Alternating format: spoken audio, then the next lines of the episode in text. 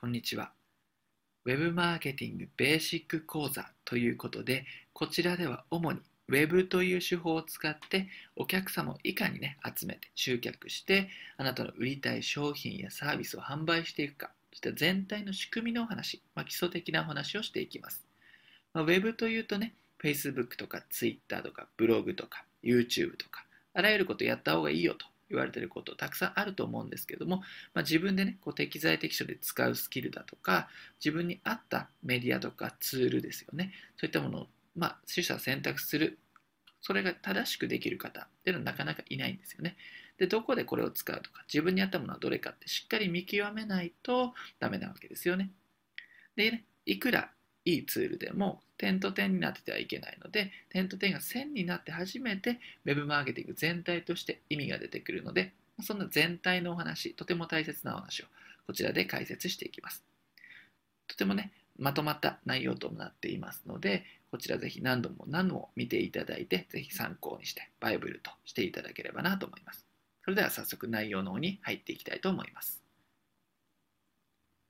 まず最初、リストの重要性ということなんですけれども、まあ、リストというとね、メールアドレスとかパッと思い浮かぶ方いると思うんですけども、まあ、ビジネスでは、ウェブマーケティング上では、リストっていうのは大切と。これはね、もう言わなくても分かることであると思うんですけども、改めてこちらでやっていきたいと思います。まあ、売り込まずに集客すると書いてありますけれども、まあ、集客をするには売り込んではいけないわけですよね。なぜかというと、売り込みと感じた瞬間にお客様と離れてしまうわけですよね。例えば広告の反応率が落ちてくるのっていうのは、最初広告とわからないから皆さんクリックしたりだとか申し込んだりするわけですよね、そこから。でも、それ広告だと分かった瞬間に、やはり人間は心理的にですね、こう売り込みだと思うようになるわけです。ですので、いかにこう売り込まずに、自然にお客様からね、こう感謝されながら、喜ばれながら商品を売っていくか、提供していくか、それがとても大切なわけです。で、売り込まずに集客するにはですね、まず最大のポイントがあります。それはですね、興味を持っている人に商品サービスを提案するんですよね。例えばダイエットの商品とかって、ダイエットしたくない人に商品サービス提案とか提供しても喜ばれないわけですし、そもそも欲しいと思わないわけですよね。で少しこう体の問題とか例えば糖尿病とかね。そういった問題を抱えてダイエットの必要性とかあるいはこう見た目が綺麗になりたい美しくなりたいということで、ま、そういったね、ま、欲求に駆られている方そういう人はね興味持ってるわけですよね少なからず。でダイエットに興味がある人に提案すればそれはもちろん興味を持っていますので売り込まずにね欲しいと言って買ってくれるわけです。ですので大前提としては興味を持っている人に商品サービスを提案するってこれは前提になってきます。でその興味関心がねまずは前提として大切だと言いましたけれども興味関心をそのお客様を高めるためにはですね繰り返し見込み客に接触して専門性やあなたの価値観っていうのを伝える必要がありますよってことですよね。いきなり会った段階でこれどうですか？これいいですよと提案したり、まあ、売り込む売り込んでるわけですけどもこれはつまり。ただそれをやっていてもなかなかねその時点で興味関心ないわけですよね。ブログに興味ない人にブログをね、提案したところで、それはもちろん話聞いてもらえないわけですよね。ですので、何回もね、こう接触する必要があるわけです。例えばね、接触する中でその人の悩みだとか、人間性とかね、価値観っていうのが分かってくるので、ある程度ね、数回接触する必要があるわけです。いきなりは売れないということですよね。でそうすることで、だんだん時間が経って、その関係性ができてくると、興味関心度が高められるんだということです。そのためには繰り返しその見込み客と定義してありますけども見込み客に接触する必要があると。そうですよね。結婚を考える際でもいきなり結婚のプロポーズはしませんよね。その前に付き合うとか、まあ、まず友達になって恋人になるってステップがあるわけですので繰り返し接触をしてその中でねあなたの専門性価値観での伝えていく。そういった必要があるわけです。で今繰り返し接触すると言いましたけれども接触するにはですね、こちらから、こちらの方から、私であれば私の方から、あなたであればあなたの方から見込み客に接触できる必要があるわけですよね。しかも意図的に接触できる必要があるわけです。相手がね、たまたま連絡してきた時だけ連絡取れるんで意味ないですよね。向こうから向こう視点で向こう主導で連絡してきたものに対してもちろんねそれを返信という形で返せますけども基本的に商品サービスを案内する時とかっていうのはこちらからする必要がありますよね。ですのでこれこちらからと囲ってありますけどもこちらから意図的に見込み客にね定期的に積極接触できる必要があるわけですよね。そのためにはですねリストっていうのは大切だということです。リストというのが大切ということになりますね。リストというのはメールアドレスと住所ということになりますよね。まあ、他にもね、個人情報、個人を特定する情報っていうのはあると思いますけど、まずはリストが大切なんだということを押さえておいてください。よろしいですかね。売り込まずに集客するとか、売り込まずに商売をしていく場合にはですね、興味を持ってもらう必要があるわけですよね。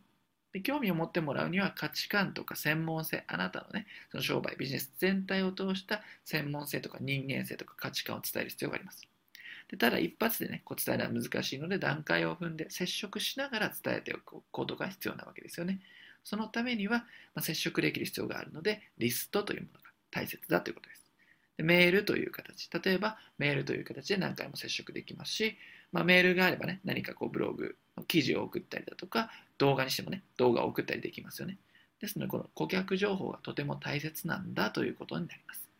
ここまでリストの重要性、売り込まずに集客するためにはということでね、お伝えしました。リストをいかに取得するかという話をしていきます。リストというのはね、ウェブマーケティングを行う上でとても大切な、まあ、肝となる部分なんですけれども、リストがあるとどういういいことがあるかというと、接触できるわけですよね。接触をして、あなたの価値観とか、まあ、そのビジネスをやってる理由とかですよね、その理念とか、あるいは商品サービスの単純な案内ですよね。そういった接触ができるということになります。例えばリストというのはメールアドレスっていうのがありますよね。あるいは名前とか、住所ですよね。電話番号とかいったものがあります。まあ、こういったものはね、顧客の情報ということになりますよね。まあ、メールアドレスがあれば、もちろんメールでね、ご案内とか、あるいはメールマガジンとか、ステップメールなんていうものを送ることができますよね。まあ、名前とメールアドレスはセットだと思うんですけども、例えば住所があると、DVD とか小冊子とかニュースレターとか、そういった反則物ですよね。あるいは DM を送るとかいうことができるわけですよね。あるいは電話番号があると、ね、ファックス DM とか送れるわけですよね。あるいは電話ね、まあ、なかなかいないと思うんですけれども、テレマーケティングはね、なかなかいないと思うんで、電話を使ってはないと思うんですが、こういった顧客情報ですよね。そういったものがあるといつでも接触ができるんだということになります。でリストの種類なんですけれども、リストの種類と書いてありますが、まあ、見込み客リストと既存客リストっていうのがありますよということですね。で、右側の既存客リストというのは、すでに商品サービスを買っている人ですね。もうすでに買っている人で、もう顧客名簿として、あなたであれば、もうリスト化してあると思います。まあ、してないのであれば、こちね、今すぐした方がいいとは思うんですけれども、既存客リストっていうのは大概の方持っていらっしゃいます。で、ただ問題なのが、見込み客リストを持っていないと、そのね、商売とか、利益の拡大とか、売上拡大はしていきませんよということですよね。既存客のね、まあ、既存客大切にするのはね、とてもリピート率上げるという点では大切ですけれども、そもそものね、母数を取らないと、やっぱ見込み客をね、顧客にするっていうステップが必要ですから、この見込み客リストっていうのをしっかり集めておくっていうことがとても大切になります。よろしいですかね？リストといっても2つの種類があるんだということですね。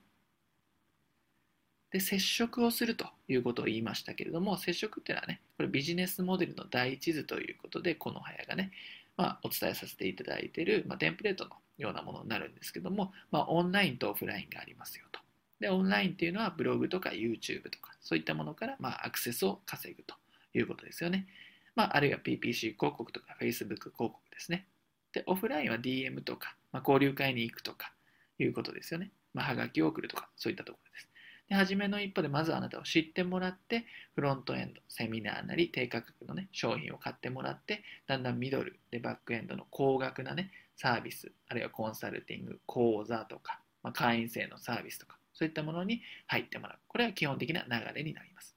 でとても大切なのはこの赤で囲ってある接触の部分ですよね。商品、サービスを案内するときだけ、ね、そのを送る、まあ、連絡をしていたら、それは売り込みにしかなりませんよね。その前の情報提供とかね、まあ、人間関係を信頼関係構築するような情報を与えて、まあ、頻繁にね接触していくことで、まあ、ザイオンス効果とかいろいろ言われますけれどもこの接触が大切なんだということです。でこれがリストがあるとこの接触ができるんだよということですね。ですのでここまでよろしいでしょうか。リストを集める、まあ、いかに集めるかというねリストの考え方についてお伝えしました。フロントエンドとバックエンドというお話をしていきますまあね、マーケティングを少し勉強されてことがある方は、こちらのワードは聞いたことあると思うんですけども、こちら解説をしていきます。ま、商品を単品販売していては利益が拡大しないということなんですけれども、まあ、リストが重要というお話を再三していますけれども、まあ、リスト、メールアドレスをま取得したらそこから接触を行っていくわけですよね。で当然なんですけどもリストを集めるには、まあ、無料でももちろん集められますし広告でも集められるんですけどもやはりお金っていうのはかかるわけです。例えばね1リスト1000円とか2000円とか言われてる時代ですよね。でそのね見込み客のリストを集める上でそのリストを集めるのにもしお金がかかるんだとしたらやっぱり商品体系というのは考えておかなければいけませんよねということですよね。例えば2、3000円の商品をね、単品でずっ単品でずっと販売をしてたとしても、それは利益率っていうのは上がっていかないですよね、当然なんですがね。で、フロントエンドがあって、それをね、その後ろにある高額商品とか、本当に売りたい商品があるから利益っていうのは保たれるわけですよね。ですので、単品販売しては利益が拡大しないということを考えておいてください。で新規客の獲得コストっていうのはよくね、既存客の5倍から10倍、5倍以上と言われていますよね。で毎回毎回新規客を獲得するのに広告費とかをかけている、あるいは時間をかけていると、コストっていうのはそれなりに高いので、利益っていうのは拡大していきませんよということですね。で、フロントエンドバックモデル、バックエンドモデルですね。でこういった考え方をしてくださいということです。本当に売りたい商品がバックエンド商品、顧客リストを獲得する商品がフロントエンド商品だということですね。例えばね、ドモホールリンクルなんて有名ですけれども、無料お試しセットっていうのを配っていますよね。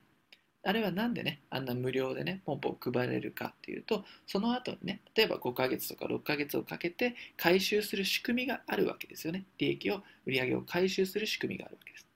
ただ、無料サンプルをね、化粧のさまあ、化粧はね、化粧品としてはね、原価低いっていうのもありますけども、それにしてもね、ある程度の量を配ったら、それなりに赤字になりますよね。で赤字のままかっていうとそうではなくて、しっかりとその後にバックエンドの、ね、高額の商品、高い化粧品を買ってもらえる、あるいはね、月で契約してもらえる仕組みがあるから、最初は無料お試しでもあげるわけですよね。で、フロントエンドは別に無料ではなくて、低価格の、手の出しやすい価格でもいいわけですよね。お試しで1000円とかね、5000円かかるものが1000円でできるとか、そういったものでもフロントエンド商品、リストを獲得する商品になるわけです。で、そのフロントエンド商品でリストを獲得、まあ、お客様情報をもらった。ら、それを集客する商品ですので、そこからリストを取ったら、バックエンドの本当にね、売りたい商品、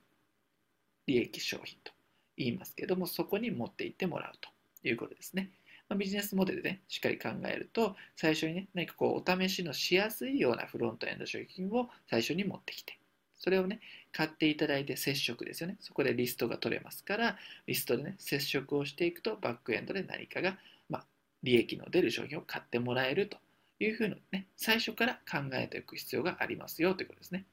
フロントエンドだけ考えてね、ポンポンポンポンね、商品を作って提供しても、それはね、利益は拡大しませんし、毎回新規集客は大変ですよね。ではなくて、新規集客しっかりフロントエンドで入れたら、バックエンドまで買ってもらえるように設計しておく必要があるんだよということです。こういった言葉も聞くんじゃないかなと思いますが、ライフタイムバリュー、LTV、顧客障害価値、まあ、言い方はね、それぞれありますけれども、まあ、LTV ですよね、ライフタイムバリューと。これ何かというと、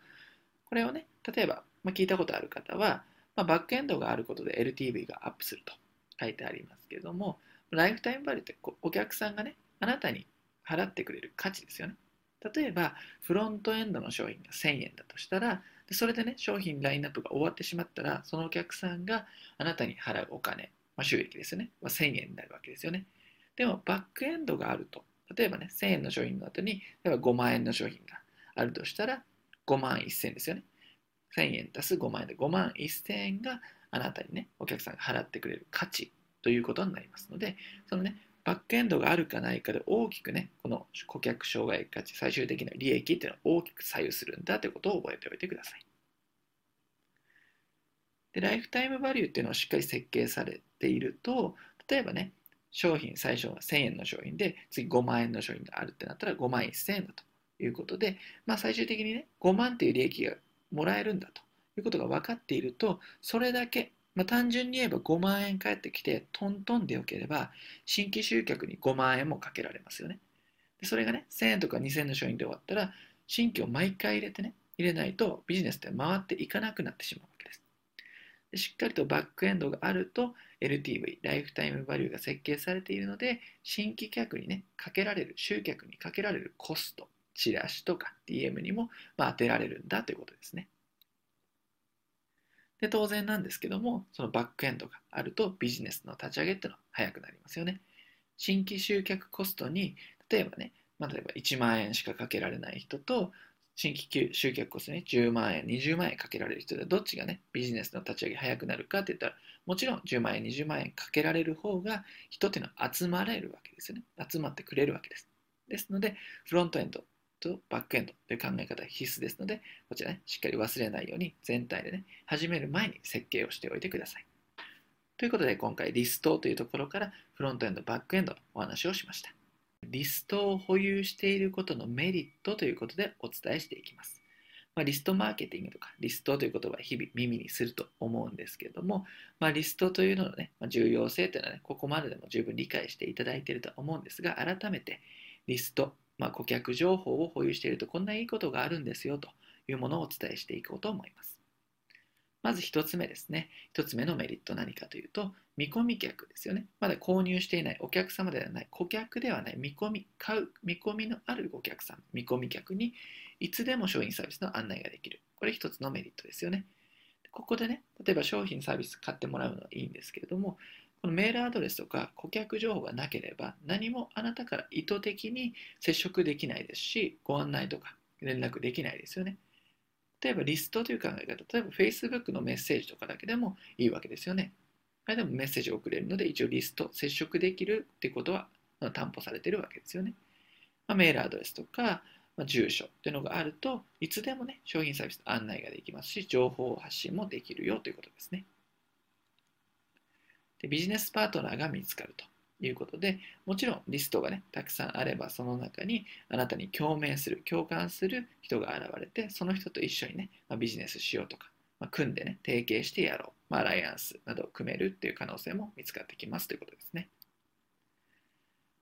で、これもね、非常に使えるというか、便利なものなんですけれども、リスト、まあ、顧客見込み客リストがあると、その人たちにアンケートでリサーチができるんですよね。例えばね、300とか500とか1000とか見込み客リストがあるとすれば、例えば今度セミナーやりたいとかね、新しい新しい商品をリリースしたいっていう機会の際に、例えばこういうことをやろうと思うんですけど、どんなテーマに興味ありますかとか、どういう商品が、まあ、こんな商品あったらいいのってありますか？アンケートをしてくれるアンケートを送れるわけですよね。で、アンケートを送ると、ある一定数の割合で答えてくれます。ね、もちろんそれまでの関係構築とか情報提供量とかメールマガジンの発行量とかにもよりますけれどもある程度であればこの見込み客リストがあればアンケートで答えてくれます。ですので、まあね、より近道したリサーチができるということですね。そのリサーチして結果が返ってきたものね、まあ、意見の多かったものを採用すればいいわけですよね。で JV を組むときに有利になる、まあ、ジョイントベンチャーのことなんですけども例えばね例えばあなたがね、例えばブログに関する、まあ、なんか勉強会とかセミナーとかやるってなって、っね、その互換性がある YouTube とかもね、ちょっと取り入れたいなっていう時に、あなたはブログに対しては強いんだけれども、YouTube はあんま強くない。っていう場合には、YouTube 専門の先生を呼ぶわけですよね。でただ、ね、リストを持っていれば集客っていうのはあなたができるわけですので、簡単に呼べるわけですよね。でこれあなたがもし YouTube、まあ、詳しくないとしてですよ。YouTube に詳しくないとして、ブログだけは話せるんだけども、仮にリストがなかったらですよね、案内できる見込み客リストがなければ、なかなか強気にセミナー開催しましょうって言えませんよね。でもあれば集客できる目処はある程度立ってるわけですから、まあ、外部講師をね、読んだりもできるということになります。ですので、JV を組むときに集客という面で非常に有利になるということですね。これ少し似てる部分もありますけども、リストフォルダ、まあ、これも JV とかアライアンスの話になりますけども、リストフォルダーとしてビジネスができるということです。例えばリストをね、多く抱えてる見込み客リストあれば、例えばね、外部からアフィリエイトで頼まれてフィーを払ってもらえるっていうのも単純にできるわけですよね。だから皆さんね、やっぱ新規集客とかリスト集めには苦労していますし、経営者とね、スモールビジネスでやっている方であれば、まあ、ずっとのか、ずっと永遠の課題というかね、そういったものになりますよね。リスト保有というのはね。ですので、リストをね、コツコツ集めていれば、リストフォルダとしてまあ価値を上げられて、まあ、集客にも有利になりますし、あらゆるね、いい条件でビジネスができるんだということです。これがリストを保有しているメリットですね。5つ挙げましたけれども、まあ、見込み客リストを集めると、こういうことがあるんだよということをお伝えさせていただきました。こちら、Web マーケティングということで、まあ、いよいよ Web のお話なんですけれども、まあ、具体的なというよりは、まあ、基礎、原理、原則のところからお話ししますので、まあ、初めての方でもね、Web マーケティングについて初心者の方でも安心して聞いていただける内容になっておりますので、こちら順次進めていきましょう。まず Web マーケティングなんですけども、まあ、Web を使うわけですよね。でウェブを使うにあたって、まあ、重要なニュースというのがあるわけです。まあ、スマートフォンからのネット利用者数ということで、どんどんこちら上がっているわけですよね。で、もうじき抜くと言われています。まあ、来年、再来年には抜くと言われていますよね。で、今まではパソコンからしかね、インターネットってこう閲覧なかなかできなかったんですけれども、今スマートフォン、iPhone、Android などが、まあ、かなり持っている方が増えてきて、で利用者数も増えてきて、そうなると、やはりね、例えば電車に乗っている時でも歩きながらでも、例えばね、車、まあ利用しちゃいけないですけども、車の中でもインターネット環境っていうのは整ったわけですよね。今までこう自宅に座ってノートパソコンとか、まあ、オフィスでパソコンでしかインターネットってまアクセスしづらかったわけですけども、今は手軽にできてしまうわけです。ですので、それと同時に何が起こるかというと、ネットに触れる回数が増えるわけですからそれだけねこう見られる回数っていうのも多くなっていく。つまりこれだからねネットがねこんだけ増えていってスマートフォンが普及しているということはやっぱりねウェブ上でお客さんっていうのを取りこぼしが増えてきちゃいますよということですね。ですのでしっかりねネット対策ウェブマーケティングのねウェブ集客の仕組みは作っていきましょうということですね。でそしてですねターゲットに低コストでリーチできるようになったわけです。で今まではね、こう新聞の折り込みチラシなどで、例えば新聞のチラシなんていうのは新聞取ってる人に全員に送られてしまいますよね。そうなると、あなたの商品やサービスに興味のない人にまで見られてしまうと。で、その分コストはかかっていくわけですので、おそらくね、大半は興味ない人に送られているわけです。でも、インターネットを使うと、例えばブログを書けば、無料でね、ブログ無料でできますので、ブログを書けば、キーワードとか設定すると、あなたに興味のある人、あるいはそのサービスとか業界に興味のある人だけページに訪れてくれたりだとか、ブログを閲覧してくれるので、まあ、興味のある人だけにリーチがしやすいということですね。あるいは広告でもターゲティング機能などがね、豊富ですので、そういったところで絞り込むと、本当に興味のある、見込みの濃い人だけにリーチできるんだということになります。で3つ目、効率的にアプローチできるということなんですけれども、今まではね、例えばネットがなければ、ウェブマーケティングの仕組みがないと、交流会とかね、ランチ会とか朝活に行って名刺交換、あるいはチラシを配って、例えばセミナー来てくださいとかね、まあ、無料相談受け付けますとか、商品サービスどうですかっていう案内、売り込みをするわけですよね。ではなくて、そういったね、足を動かさなくても、例えば自宅でね、パソコンやって仕組みがあると、そこからね、どんどん見込み客リストっていうのはポンポン落ちてきたりだとか、あるいは今、スカイプなんてありますけども、スカイプで通話をして、まあ、お客さんと契約に至る。なんてこともね、かなり今の時代は多くなってきているわけです。ということでね、ウェブマーケティングを実践することがビジネスを成功させるためには必須ということになりますね。ここまでウェブとかね、インターネットの普及についてお伝えしましたけれども、まあ、ウェブを使わなくてもいいんですけども、ウェブを使わないと大きなね、こう機械損失をしているってことはね、お分かりいただけたんじゃないかなと思います。ウェブがとても大切ということですね。しかしなんですけれども、ウェブだけでね、完結しようとしてはいけないということになります。まあ、ウェブがとても発達しているとお話をしたんですけれども、やっぱりウェブだけでは完結してはいけないということです。どうしても Web マーケティングというと Web だけでね完結させて完全なる自動化という考える方いるんですけどもそれだけではねなかなか成果っていうのは上がらないわけです。こんな言葉聞いたことあると思うんですけども O2O マーケティングですね。オンラインというオフラインという O2O マーケティング聞いたことあるんじゃないでしょうか。ということで例えばね、まあ、オンラインとオフライン組み合わせて使いましょうということなんですよね。組み合わせて使って初めて効果が出るということになります。Web だけで自動化してしまって、例えばね、人と会話して会ってね、直接顔を合わせて会うことを怠ったりだとかね、してしまうとなかなかね、こう関係性というのは構築されませんということですね。やっぱりね、お商売、ビジネスっていうのは人間関係の上で成り立っていますから、ある程度の信頼とか安心がないとなかなか商品ってね、高額になればなるほど買いづらいわけですよね。やっぱ O2O で言うと、例えばね、はがきにね、はがきに URL とか、DM に URL を貼って、そこから Web ページにアクセスしてもらうとか、オフラインの媒体からオンラインに誘導するとか、あるいはオンラインの、ね、メディアありますよね、ブログとか広告からですね、例えば小冊子、まあ、PDF をダウンロードしてもらうとかね、そういった形でオンラインとオフラインはこう組み合わせて使った方がいいですよということになります。まあ、ウェブ上で申し込んだ例えば DVD とかありますよね。そういったものも送られてくれば、一応オフラインで手にして形にあるものになっていますので、信頼とかね、関係構築がしやすいわけです。でお客さんもね、満足しやすいわけですよね。ですので、しっかりとオンラインとオフライン考えて使ってみてください。でこちらビジネスモデルの第一図なんですけども、こちらでもね、最初からオンライン、オフラインと分けていますので、まあ、オンラインでどういうことできるのかな、オフラインでどういうことできるのかなっていう形で考えていくと、なんかね、こうビジネスも組み立てやすい、設計しやすいんじゃないかなと思いますので、まあ、オフライン、オンラインま、ネットの普及ということでね、ウェブマーケティングの大前提のお話をここまでさせていただきました。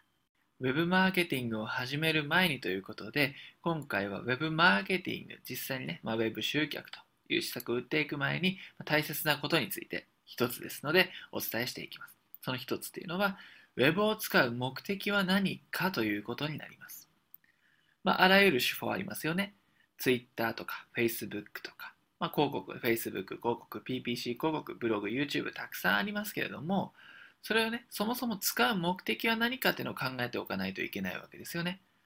目的もね、何も考えずに考えずに行ってしまう。あるいはね、まあ、登録とか更新を行ってしまうから、結局ね、点と点がね、線にならないわけですので、使う目的を初めから決めておいてください。それをね、考える上で大切な考え方っていうのがあります。まあ、売上アップの方程式ということでね、こちら紹介していますけれども、まあ、これはね、J.A. ブラハムという有名なマーケターの方、コンサルタントの方なんですけれども、そちらがね、言っていることです。売上を上げるには、客数と単価とリピート、この3つを上げて、それの掛け算で、売上っていうのは結局上がっていくんだよということを言っています。でこれもっと分解できるわけですね。例えば客数で言うとね、新規客と既存客っていうのいますよね。新規客をいかに増やすかっていう考え方もあれば、既存客の流出をいかに防ぐかっていう考え方があります。これが客数ですね。で、客単価、まあ、単価ですよね。点数と単価ですね。いうふうな考え方があります。まあ、点数をね、例えば1つ買ってもらったものを3点を渡すとかね、3, 3つ買ってもらうとか。で、単価もね、1個1000円だったんですけれども、それに、ね、合わせてね、まあ、クロスセールという形で500円のものを追加すれば1500円ということで単価ね、ビビたるものでも上げられますよということです。これが単価です。で、リピートも2つに分解できます。回数ですよね。まあ、1回買ってもらえればもちろんいいんですけれども、その後ね、2, 3 2回、3回とリピートしてもらうということですね。感覚というのも今までね、月1回しか利用してくれなかった人が、例えば2週間に1回とか利用してくれるようになれば、感覚っていうのは狭まっていきますね。ということになります。ですので、売上をアップするためには、客数、単価、リピート、この3つの掛け算だということです。それをさらに、まあ、2つずつ分解すると、新規客、既存客、単価であれば点数、単価、リピートであれば回数と感覚、こういった形で考えられますので、で非常に大切なことは、このどこに対しての施策なのか、アイディアなのかというのを常に考えながら、ウェブマーケティングも行っていく必要があるということです。で、ブログをね、まあ、新規客をつかむためにね、行うんですけれども、まあ、ブログどこでやるのかな。既存客に向けてのブログかもしれませんよね。でねそれを回数をね、高めるために、まあ、セールスの、ちょっとね、セールス要素の入ったブログかもしれませんよね。そういった中でいろいろなところで使い方って異なるわけですのでどこのね今自分がね例えば客数今確保したいんだよなとか単価上げたいフェーズなんだよなリピートに問題抱えてるなっていう時にどこに対しての施策かっていうのを考えながら Web マーケティングっていうのは行っていってくださいここまでですね売上アップの方程式と Web マーケティングの考え方まあ、たった一つの考え方ということで何のためにやるのかということに対してお伝えしました Web マーケティングのポイントということについてお伝えします3つの基本事項がありますので、まず最初にね、3つの基本事項をさらっと説明してしまいます。1つ目ですね、顕在顧客と潜在顧客にアプローチするということ。2つ目、メディアごとの特性を理解するということですね。で3つ目が、できるだけ多くのメディアを活用する。ブログだけではなくて、YouTube だけではなくて、多く活用するということですね。この3つが基本事項となるんですけども、今回 Web メディア5つの判断基準ということで、顕在顧客、潜在顧客の話を中心にしていきます。まずね、Web メディアたくさんありますよね。たくさんあります。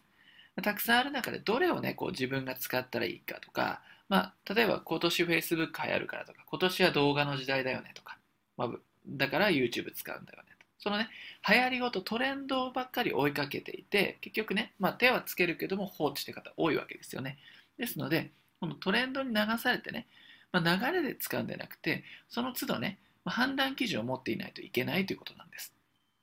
Facebook とか YouTube がどこで使うのか、そのメディアはどういった特性があるのかっていう使い方を知らないと、やっぱいくらね、ツールを導入してもうまくはいかないわけですので、Web メディアとか Web ツールこれから出てきますけども、今から紹介する5つ、まあもうね、1つは出ていますけども、5つの判断基準を踏まえて考えてみてください。で、1つ目出ていますが、新規獲得か既存フォローということですね。新規か既存という考え方があります。まあ、今から使うメディアが新規客向けなのか、既存客のフォローね、信頼関係をこう関係性のために使うのかということがね、大切になっています。まあ、この新規か既存かというのは1つの基準があります。ということですね。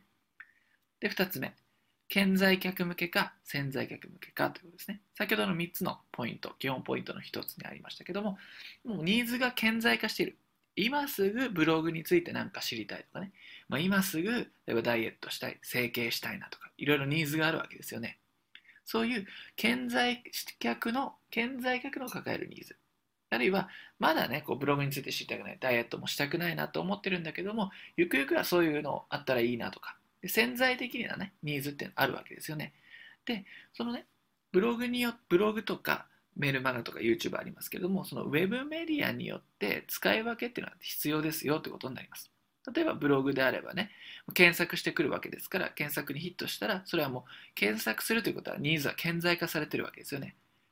ダイエットに興味がない人がダイエットって検索しませんので、顕在化しているので、ブログは顕在客向けだなとか、そういった視点がね、一つ例にとってもあるわけです。ですので、顕在客に向けて Web メディアを拡散していくのか、潜在客向けなのかというのをしっかり考えてみてください。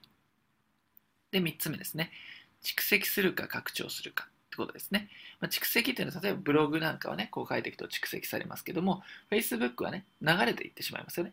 フロー型って言われますけども、フローしてしまうので、なかなかこう蓄積はされませんね。ま、メルマガとかブログは蓄積されていきますので、そういったメディアの特性っていうのはね、それぞれ考えてくださいってことです。どっちもやるのがね、ベストですよってことですね。で、4つ目、有料か無料ってことですね。有料っていうのは主に広告、お金をかけて集客するとか。で無料っていうのはブログとか YouTube で、まずお金をかけなくてもコツコツやっていくということですね。ま、どちらもこれ使うことがね、ポイントですね。こちら2つずつ、何々、おは何々で紹介してますけども、どちらもやった方がいいです。どちらももちろん大前提としてやってはいいんですけども、そのね、例えば Facebook やるよってなった時に、どのね、視点で見ればいいかってことです。まあ、Facebook は間違いなく既存客フォローですよね。で、2番目で言えば、例えば潜在客向けなわけです。で、Facebook は拡散するので、3で言えば拡散と。4で言うと、まあ、Facebook はね、広告でなければ無料なので、無料で行うっていう視点で見ていってください。補足でした。で、5つ目。始めやすいか始めづらいかってことですね。これ参入障壁ということです。例えば YouTube は動画なんでちょっと始めづらいなとかあるわけですよね。ですので、Facebook はやりやすいとかね、あるので、この5つの視点を持って Web メディアっていうのを見ていってください。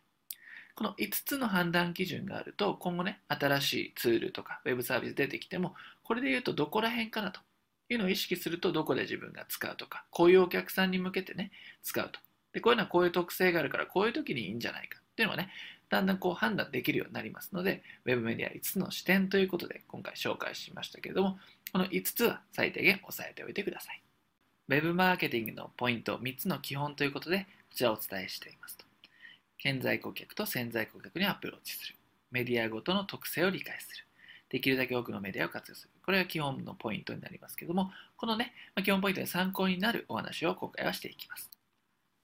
こちらですね、Web マーケティングのポイントということをね、図示化したものなんですけども、まあ、メディアあらゆるものあるんですけども、ここで取り上げているのは主要なものですね。まあ、比較的使いやすいものになります。上が無料欄ですね。で下が有料のサービスですね。で、顕在ニーズですね。左からいきますけども、左上が顕在ニーズ。顕在化したニーズにアプローチする手法。で、下が顕在ニーズですね。こちらも一緒です。で、右が潜在ニーズということで、まだね、ニーズが明確化されていないんだけれども、まあ、流れてきたフィードとか、まあ、動画とか、そういった記事のね、中からピックアップして、あ、これいいんじゃないかなということで、サービスのね、購入につながる場合がありますので、そういった潜在ニーズ。右側が潜在。左側が顕在。で、上が無料、下が有料ということになります。で基本的にはこういった形でね、ブログでね、例えば検索してくるので、ある程度、例えばダイエットとかに興味がある人がダイエット方法、運動とかいう形で、まあ、検索してくるので、そこで顕在化しているわけですね。その人はもちろんダイエットがしたいわけですと。で、PPC、検索連動型というのは、じゃね、よくね、Google とか Yahoo で検索すると、まあ、検索記事のね、その前の2つ3つぐらいは広告って書いてあるんですよね。あるいは右の欄に右のバーに広告欄がありますけども、そこが PBC の検索連動。検索とともに出てくるので、こちらも健在ニーズですね。でこういったブログを Facebook、Twitter、Google+、とまあ、SNS といったものに拡散をしていくということですね。で、YouTube も、まあ、YouTube、YouTube 上の検索窓でね、検索する人ってのはあまり実はいないですよね。YouTube 上でね、なんとなく動画見てて見つけるってことが多いので、これもどちらかというと潜在ニーズかなということですね。ですので、この Web 手法とか、Web のね、ツールの、特性とか、そういったね、特徴を理解して使うと、ま使いやすいですよということ。こちらの解説の図です。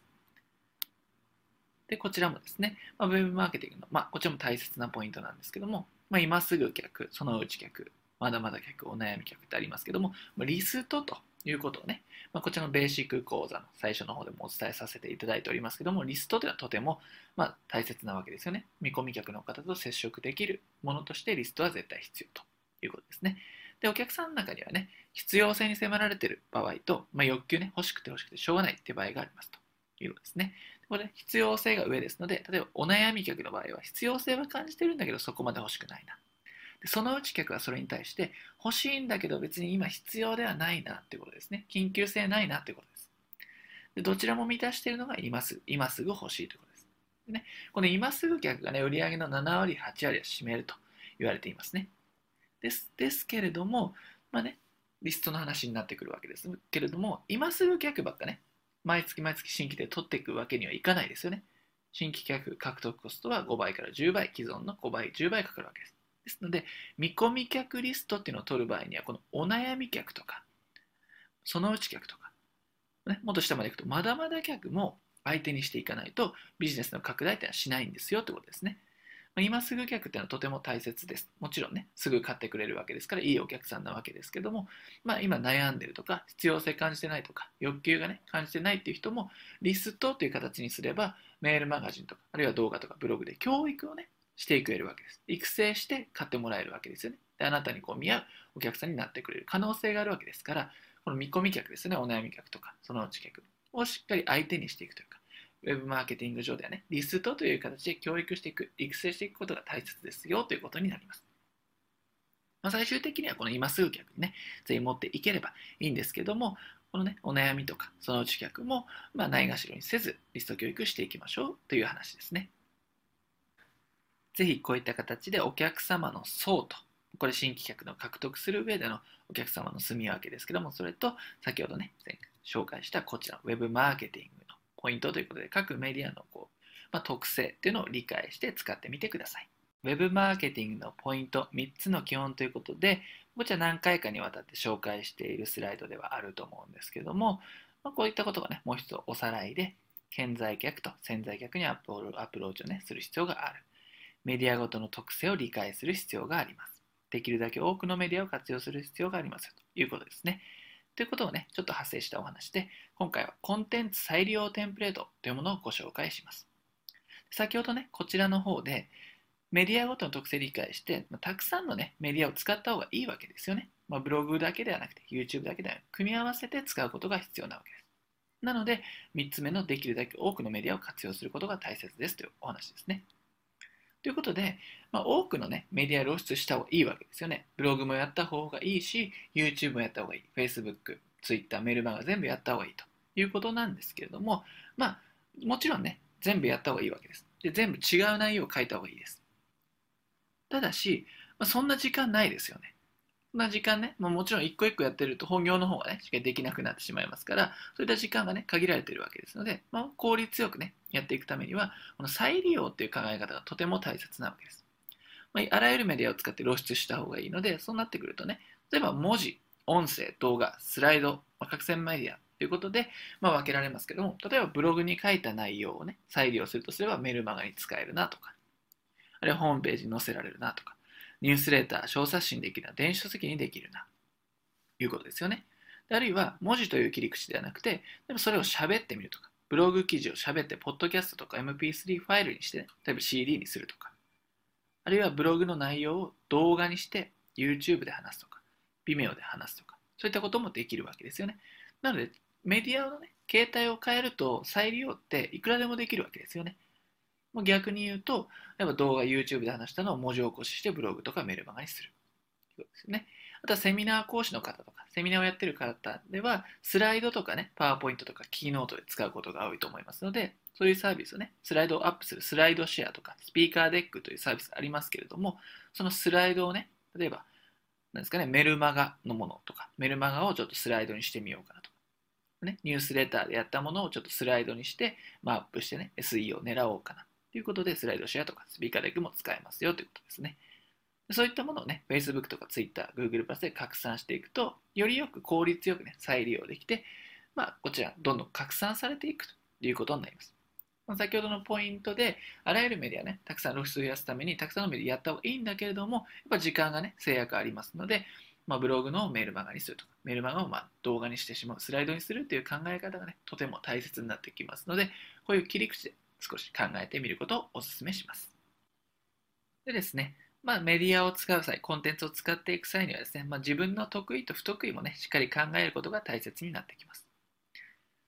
ね、文章を書くのがもし得意であれば、ブログとか、あるいはね、メールマガとか、そういう書くね、作業が得意な方はそういったものがいいでしょうし、お客様と接触するのがね、得意な方とかね、コミュニケーションを頻繁に取るのが得意な方は、Facebook とか Twitter でね、コミュニケーションを取っていくことで、こう、信頼関係構築するっていうのもありですよね。あるいはね、こう、喋るのが得意と。セミナーとかでよく話してて、まあ、話した方が自分早いんだよねという方は YouTube でね、話してしまって、それをブログ化するとか、メルマガ化するのがね、早いと思います。ですので、苦手なものをね、やっていてもね、それを得意で好きでやってる人にはかないませんので、なるべく得意なものをやってくださいということです。もちろんね、まあ、商売やってる上では不得意なことも少しはね、やっていかなければいけないんですけれども、まあね、不得意なこと一生懸命やってもやっぱ勝てないですよね。ですので、なるべく得意なとこから手をつけてみてください。それでは今回ね、コンテンツの再利用という考え方と、まあ、得意不得意の考え方についてお伝えしました。ビジネスモデルということで、こちらからビジネスモデルですね、商売を行っていく上での全体の仕組みのお話をしていきます。まあ、ウェブマーケティングと関連させながらお話をしていきますので、まあ、ウェブマーケティングとビジネスモデルの2つの考え方ですね。では、早速見ていきます。こちらはね、ちらのベーシックの講座では一度ご紹介しているかと思いますけれども、もう一度おさらいの意味も込めて確認していきますね。売上をアップさせるためには、ビジネスの全体の中で売上を上げていくためには、この3つの掛け算、客数かける単価かけるリピート、まずはね、この3つをかけていくことが大切ですということをお話ししました。この3つとはいえですね、客数の中には新規客もいればですね、既存客もいますので、どちらの、どちらを増やしていく、あるいはどちらのね、まあ、既存客のリストを減らすっていうことですよね。どういう施策を打っていくかっていうのは2パターンありますよということです。で単価を上げるにも点数を上げるのか、単価を上げるのか。リピートしてもらうためにも、1回、2回、3回と回数を買ってもらうのか、あるいは1ヶ月に1回だったものをね、2週間に1回に縮めてもらうのか、ということで売り上げっていうのはね、少しずつ上がっていきますということですね。でそれぞれどこに対してね、こう施策を打っていくのかっていうことを、まあ、マーケティングしていく上では大切だということです。まあ、ちぐはぐにやっていてもね、まあ、結ばれ、点と点がね、結ばれませんので、しっかりとどこに対して、今はね、新規客を新規客を集めるフェーズなんだと理解しながら施策を打っていてくださいということですね。でこちらね、4ステップマーケティングピラミッドということでね、こちらお伝えしてるんですけども、このピラミッドイメージしていただければね、分かりやすいと思うんですけども、まずはね、見込み客のリストですよね。リストを集めるということです。まあ、リストの重要性もお話ししましたけれども、リストがあるとね、見込み客ね、こちらから意図的に接触ができますということです。で、その見込み客を集めるという、まずはね、まあ、段階にあるわけです。で、そうすると上に上がると少し人数が減って、本当の見込み客っていうのを獲得できるわけですね。あなたの商品サービスに興味のある人だけを集められる。で、その人たちを新規客ということで、初めてお金を払ってもらうとか、そういった形で顧客化するということです。で、その上に行くとね、有料客、あるいはファンって呼ばれ方もしますよね。本当あなたの買う、あなたのね、リリースするものであれば何でも買うという信奉者という有料客になります。でこれね、上に登ってこう縮まっていくと絞り込んでいくってイメージなんですけども、これはね、お客さんにね、本当にね、あなたの欲しいものが、まあ、あなたのことが好きな人ですよね。あなたの商品サービスが好き、あるいはあなたの理念に共感してくれる、世界観に共感してくれる人を育てていく。成長していってもらうっていうイメージの方がね、分かりやすいんじゃないかなと思います。まあね、リストリストって言ってますけれども、リスト確かに大切です。大切ですけれども、やっぱりね、あなたの、あなたに共感できない人とか、あなたの世界観にね、共感してくれない、共鳴してくれない人をね、いくらこう上げても、あまりね、こう利益率は上がっていきません。本当に好きな人とか、まあ、まあ、息の合うというかね、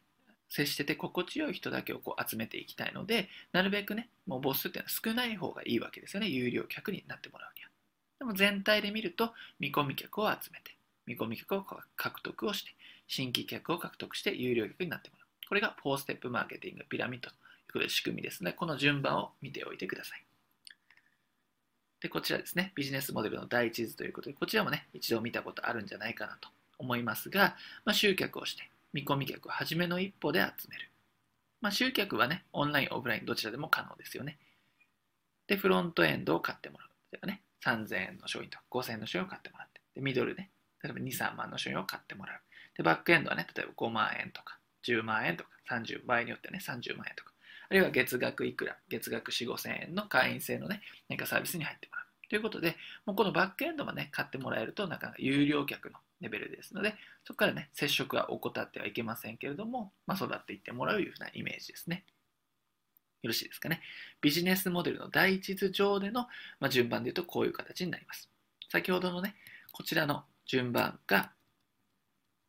こっちになっただけですね。集客をして、見込み客を集めて、新規客になってもらって、有料客になってもらう。それぞれのどこのね、タイミングで自分は今このアイディアとか、まあ、施策を実行しようとしているのかというのを常に考えてくださいとこ。れが全体のビジネスモデルの第一図と4ステップマーケティング、ピラミッドを組み合わせた考え方ですね。で、ウェブ集客とビジネスモデルを絡めて考えていきたいんですけども、まあ、図にすると分かりやすいと思いますので、こういったイメージで見ていってください。まあ、無料ツールだとブログとか YouTube とか、スライドシェアというスライドをアップできるサービスですね。まあ、スライドをね、セミナーとかで使っている人はこちらにアップしていただくと、これ非常に SEO も強いですので、こういったものが使えると。それを拡散するのが Facebook とか Twitter とか Google プラスという SNS ということになります。で、無料とは反対に有料の集客手法もありますよということですね。それが PPC 広告とか Facebook 広告、FB 広告、Facebook 広告ということになります。で、これはもう鉄板の流れというかね、まあ、王道なんですけども、こういったツールいろいろ使いましてね、無料とか有料とか、まあ、拡散メディアも使って、最終的にね、見込み客リストの取得ページ、あるいはオプトインページとか、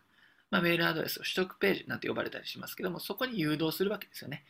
でそこで何ができるかっていうと、もちろん見込み客リスト、接触するための見込み客リストが取得できますので、そこからね、もうメールマガジンに入れてもらうとか、あるいはステップメールでね、まあ、ある一定のね、設定をして、そこからま教育をしてもらうとかいうことになりますよね。まあ、メールマガジンにね、誘導するのが目的ですので、まずは見込み客リストを取得できるページにね、あらゆるメディアからその入り口をたくさん増やしておくってことが大切なわけです。でメールマガジンにね、登録してもらえば接触が可能ですので、そこでね、あなたの価値観とか専門性を伝えて、ここで商品を購入してもらう。こういったのが、ね、基本になりますので、そのためにはね、やはり入り口多い方がいいんだよということですね。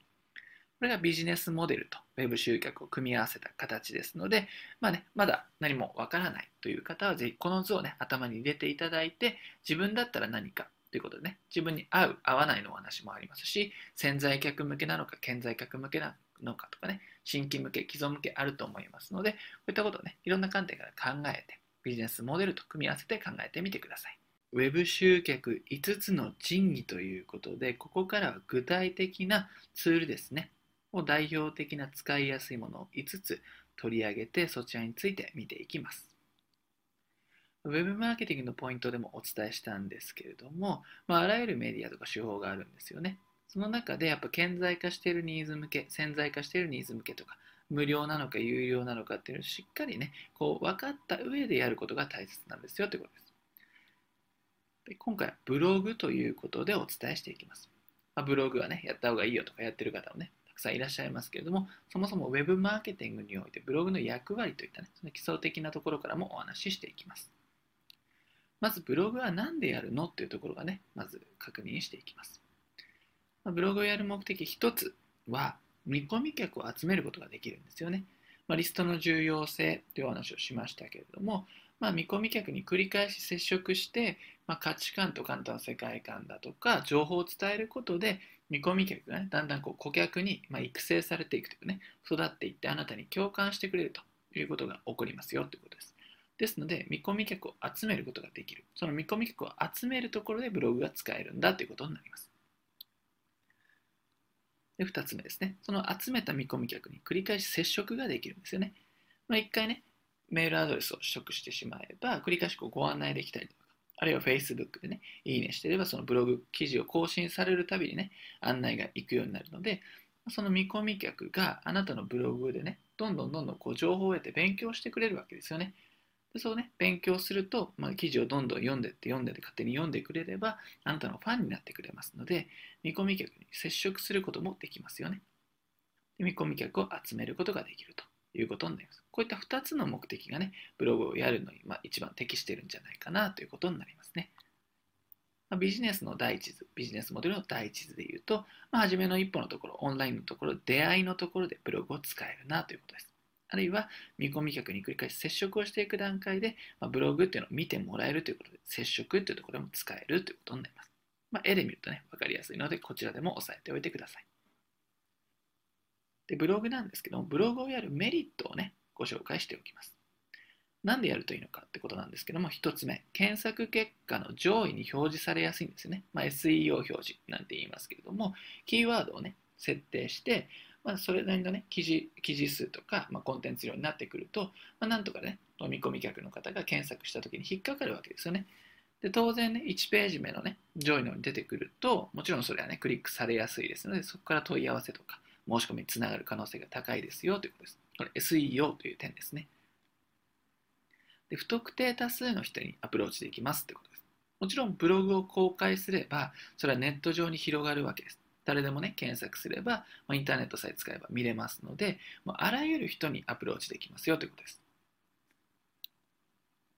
で、これはね、悩みが顕在化された人にリーチが可能だということです。まあ、現在、潜在の話はね、すでにしていますけれども、まあ、ブログを使うと、まあ、キーワードを打ち込むわけですよね。例えばブログでね、使い方に迷っている人はブログ、使い方がね、ブログ集客っていうふうに検索するので、ある程度ブログに対して悩みがある人しか検索ってしないですよね。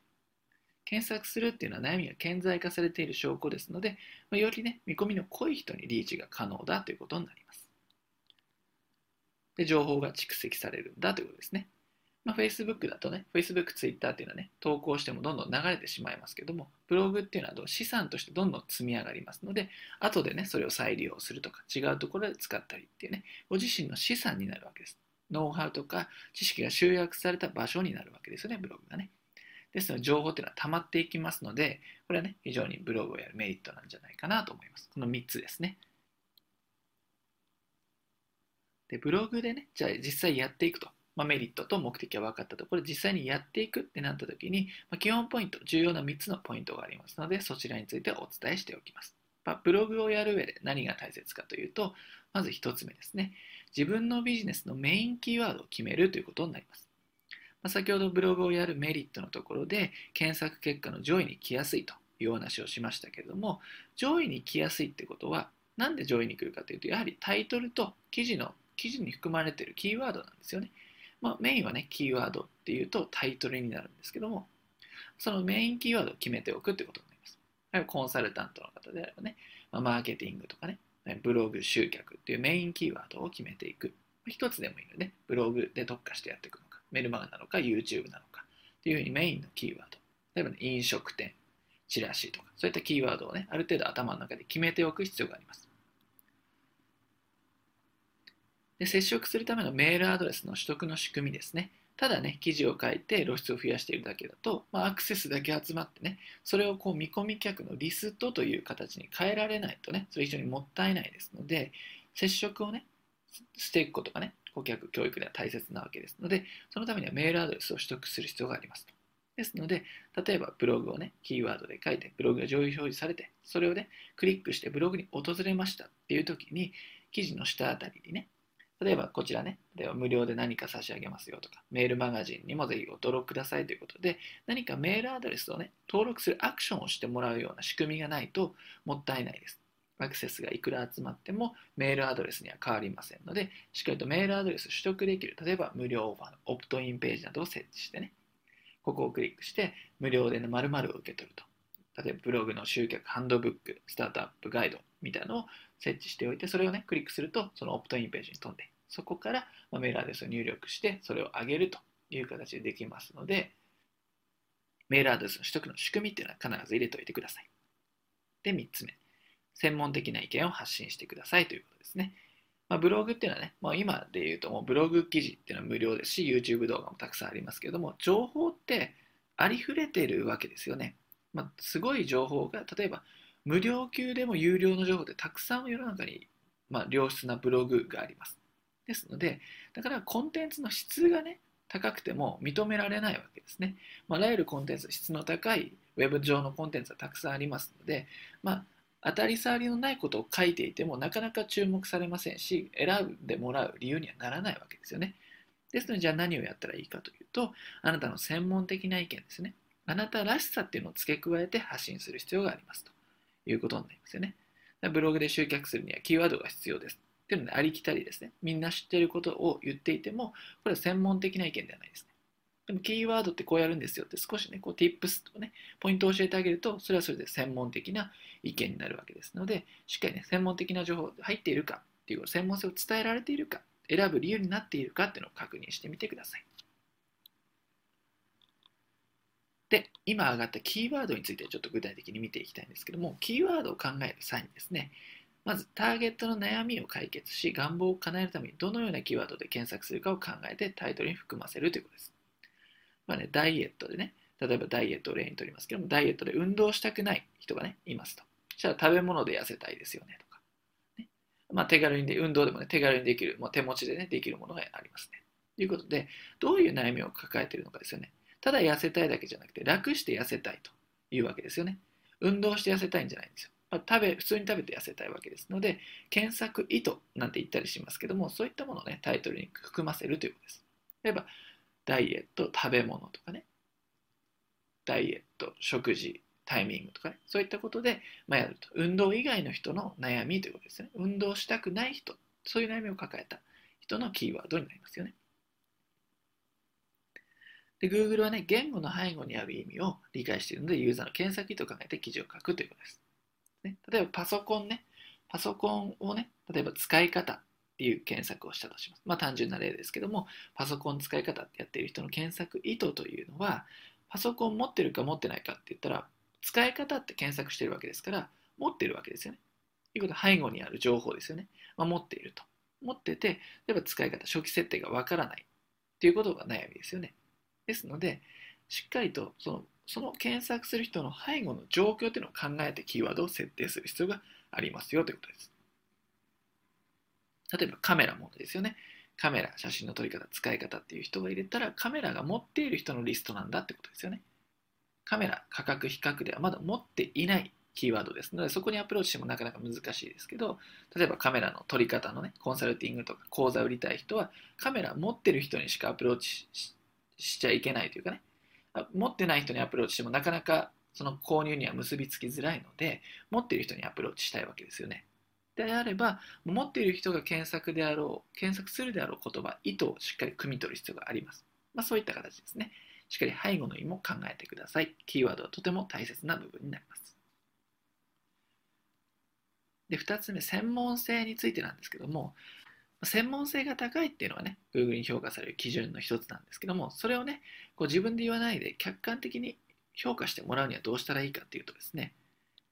サジェストキーワードっていうのを網羅することで専門性が高くなるわけです。でサジェストキーワードってどういうものかというと、例えばね、ブログっていうのは単体のキーワードなわけですよ。でも Google とか Yahoo でブログって検索する例えばセミナーとか集客って出てきますよね。いうことになりますよね。これの2つ、後ろの2つ、集客セミナーがサジェストキーワードということになります。ではブログでね、ただ、例えば単なるブログっていうタイトルで記事を書いていてもしょうがないわけですよね。ブログで集客する、ブログでの集客を実現するためのセミナーであれば、そのブログのね、記事に反応するわけですよ。そのサジェストキーワードを用いて記事タイトルを書く。まあ、記事タイトルを書いて、記事のコンテンツも書く。そうすると、より細かい情報が載っているということで、専門性がね、Google に伝わるということです。で客観的に専門性を伝えたい場合は、このね、まあ、集客セミナーのようなサジェストキーワードをしっかり考えて、記事を書くことで専門性っていうのは客観的に伝わりますよという話です。ここまでブログについてね、まあ、基本的なところから少し具体的なところまでお伝えしました。ぜひブログやってみてください。ウェブ集客5つの神器、2つ目の神器がですね、YouTube ということになります。YouTube について基本ポイントからね、具体的なところまで解説していきます。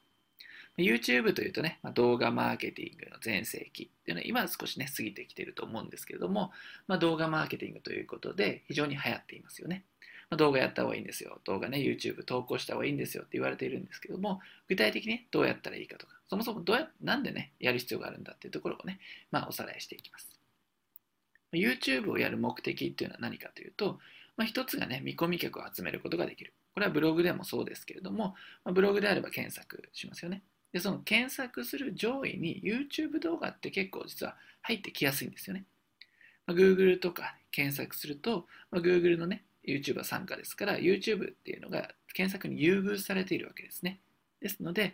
検索すると YouTube 動画が上がってくる。あるいは YouTube の再生リストが上がってくるってことが起こるわけです。ですので、そこからね、見込み客っていうのを集めることができるということですね。でその得た見込み客に対して、そのリストがあればね、接触するための見込み客リストっていうのが必要ですけれども、そこがあれば、それに対して接触することができるんだということですね。どういうことかというと、例えばメールアドレス持っていますので、メールでね、YouTube 動画のリンクを送るとか、まあ、Facebook でもいいんですけども、何かリンクを送って、まあ、動画を見てもらって伝えると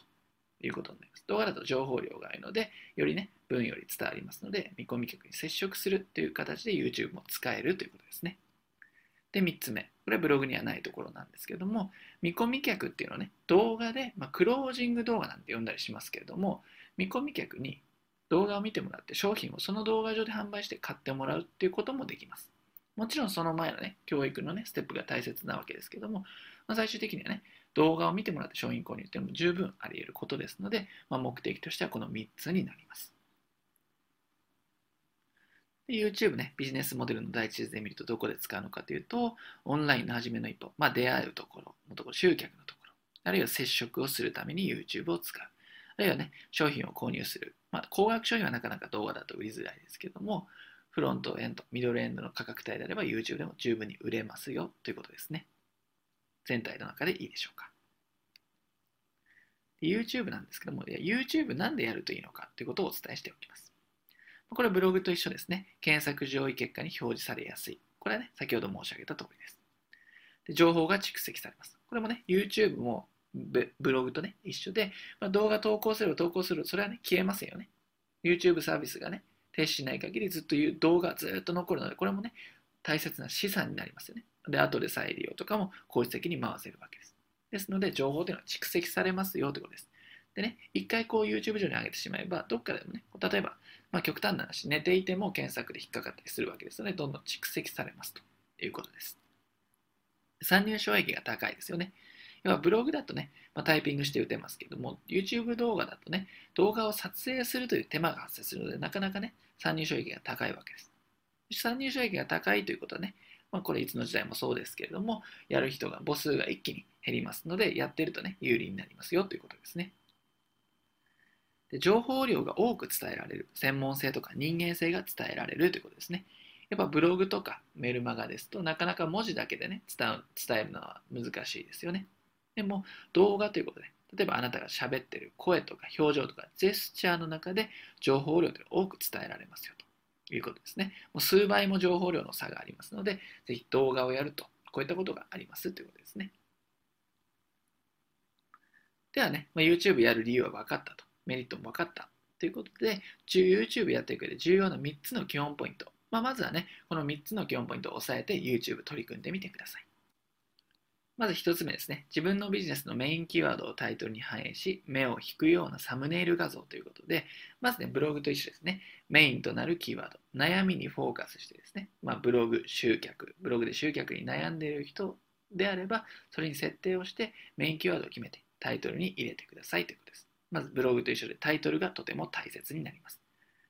で目を引くようなサムネイル画像なんですけども、まあ、YouTube をねこう検索して見たことある方多くいらっしゃると思うんですが YouTube で検索で出てくるのって画像ですよね、まあ、画像とタイトルができて出てくるわけですけども最初のこう待ち受け画像のような YouTube の、まあ、画像のスタート画面ですよね。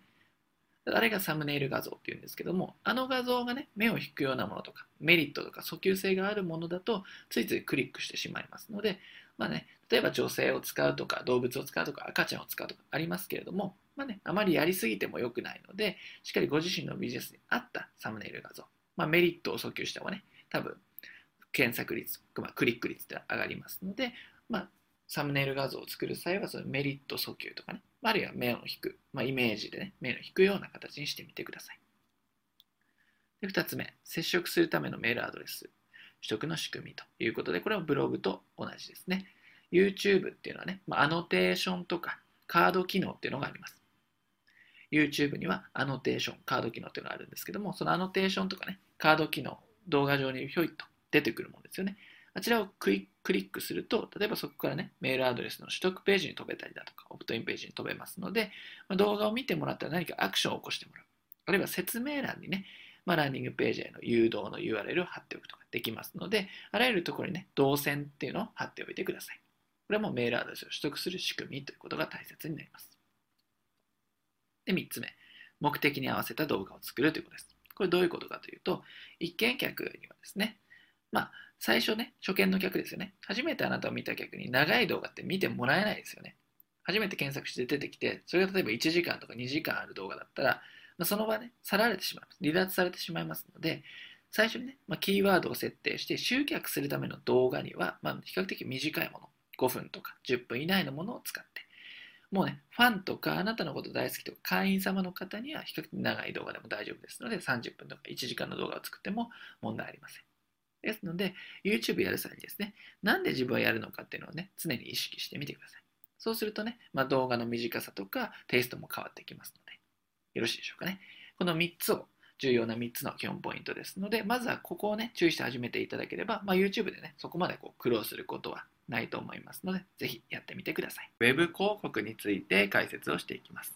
Web 広告ですよね。インターネットの広告なんですけれども、まあ、広告という文字が入っていると、えっと、お金かかるのかということで毛嫌いしてしまう人とか、こうね、と、とっかかりにくい人がいるわけですよね。でも、なかなかね、最初こう集客がうまくいってないとか、紹介とかでこううまく回っていかない、ビジネスがうまく回っていないんだっていう状態の人に広告っていうのは、実はもってこいの手法なわけですよね。例えばブログとか YouTube って無料で集客手段とか手法はね、ありますけれども、あれはね、コツコツ積み重ねていって、例えばね、半年後とか1年後にやっと成果が出てくるわけですよね。でも、例えば人のコネとかなくて、あまりこう紹介してくれる人もいないと。ビジネスも立ち上げたばっかの時っていうのは、なかなかそういうことをね、やっていても時間がかかってしまって、その間にね、売り上げっていうのは途絶えてしまうわけですので、しっかりと有料のね、広告をいかにこうねコストを抑えて運用していくかってことが大切なわけですね。で集客できないっていうんですけれども、例えばね、それは無料でできないだけで、有料であればできるんですよね。ですので、この Web 広告という考え方もね、少し取り入れてみてください。じゃあ、Web 広告どういった目的があるのかというと、適切なコストで早く確実に顧客を獲得するということですよね。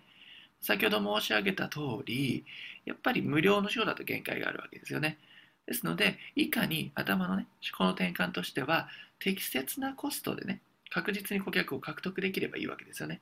コストがかかったとしても、それがね、後々ペイできればいいだけの話ですので、適切なコストで確実に顧客を獲得するということですね。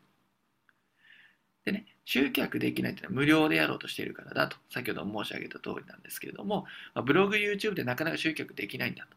いうことを言うんですけれども、まあ、それはね、無料というだけですよね。お金を例えば1万円、2万円かければ、ある程度人は集まりますし、見込み客リストも集まりますよね。こういった考え方の違いだということですね。ただですね、広告書、いろいろ PPC 広告とか、まあ、Facebook 広告とか、まあ、検索連動型広告ですよね。あとディスプレイとかありますが、そういった手法をね、一個一個やっててもしょうがなくて、実はいくつかね、組み合わせて自分のビジネスに合ったものを使っていく。まあ、何事もね、無料とウェブ、無料と有料ですね。無料の集客手法と有料の集客手法、例えばブログと広告ですよね。そういったものを組み合わせるっていう発想も大切ですし、広告のね、種類の中にもいくつかこう組み合わせる必要があるんだよということですね。で、ウェブ広告、ビジネスモデルの第一図で見ると、例えばオンラインですよね。オンラインのところで、まあ、初めの一歩のところ、知ってもらうところで使ったりだとか、あるいはね、フロント商品何千円、三千円、五千円のものを買ってもらうときに使えますよということです。ミドルエンドとかバックエンドはちょっと高価格なので、ちょっと最初は Web 広告には向きませんということですね。Web 広告なんですけども、実は Web 広告、先ほどから申し上げてるんですけども、3つ手法がありますということですね。1個目が検索連動型ですね。PPC 検索連動型の広告。2つ目が PPC ディスプレイ広告。3つ目、Facebook 広告ということですね。まあ、どのね、名前も聞いたことあるんじゃないかなと思います。それぞれ1つに1つずつね、説明をしていきます。検索連動型の広告、まずどういうものかというと、これはね、どういうものかというと、まあね、例えば Google とか Yahoo で検索したときに、検索結果の、例えば見たい記事があってね、検索結果の上位3つって大体広告なわけですよね。で記事にたどり着くまでに上に広告って小さい文字で3つ、2つ、3つぐらいずらっと並んでますと。で、さらにサイドバー、横の欄にも広告が表示されます。上3つと横3つ、横3つですかね、横もっとあると思うんですけども、その上と横の広告が検索連動型広告と言います。で、この検索連動型広告というのは、まあ、もちろん、例えばね、ブログ集客とか、例えば PPC 広告手法というふうに検索をしてたどり着くわけですよね。検索連動型とはそういう意味ですよね。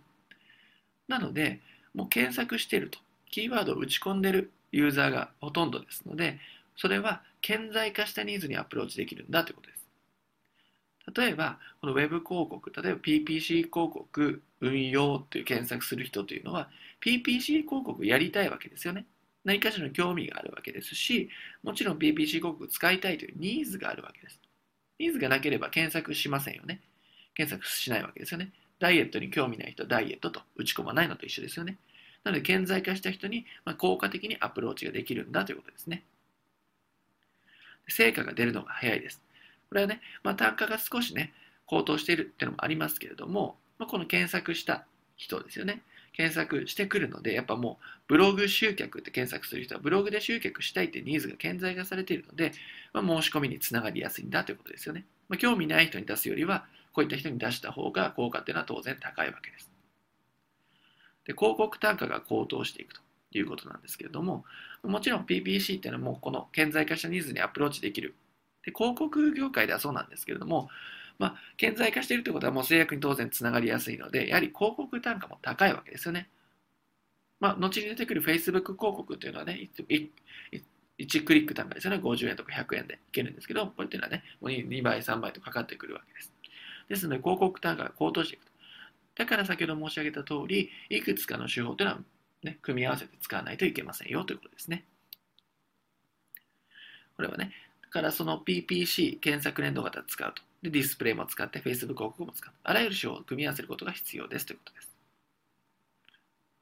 で PPC ディスプレイ広告ですね。これどういったものかというと、これは潜在化したニーズにアプローチができると。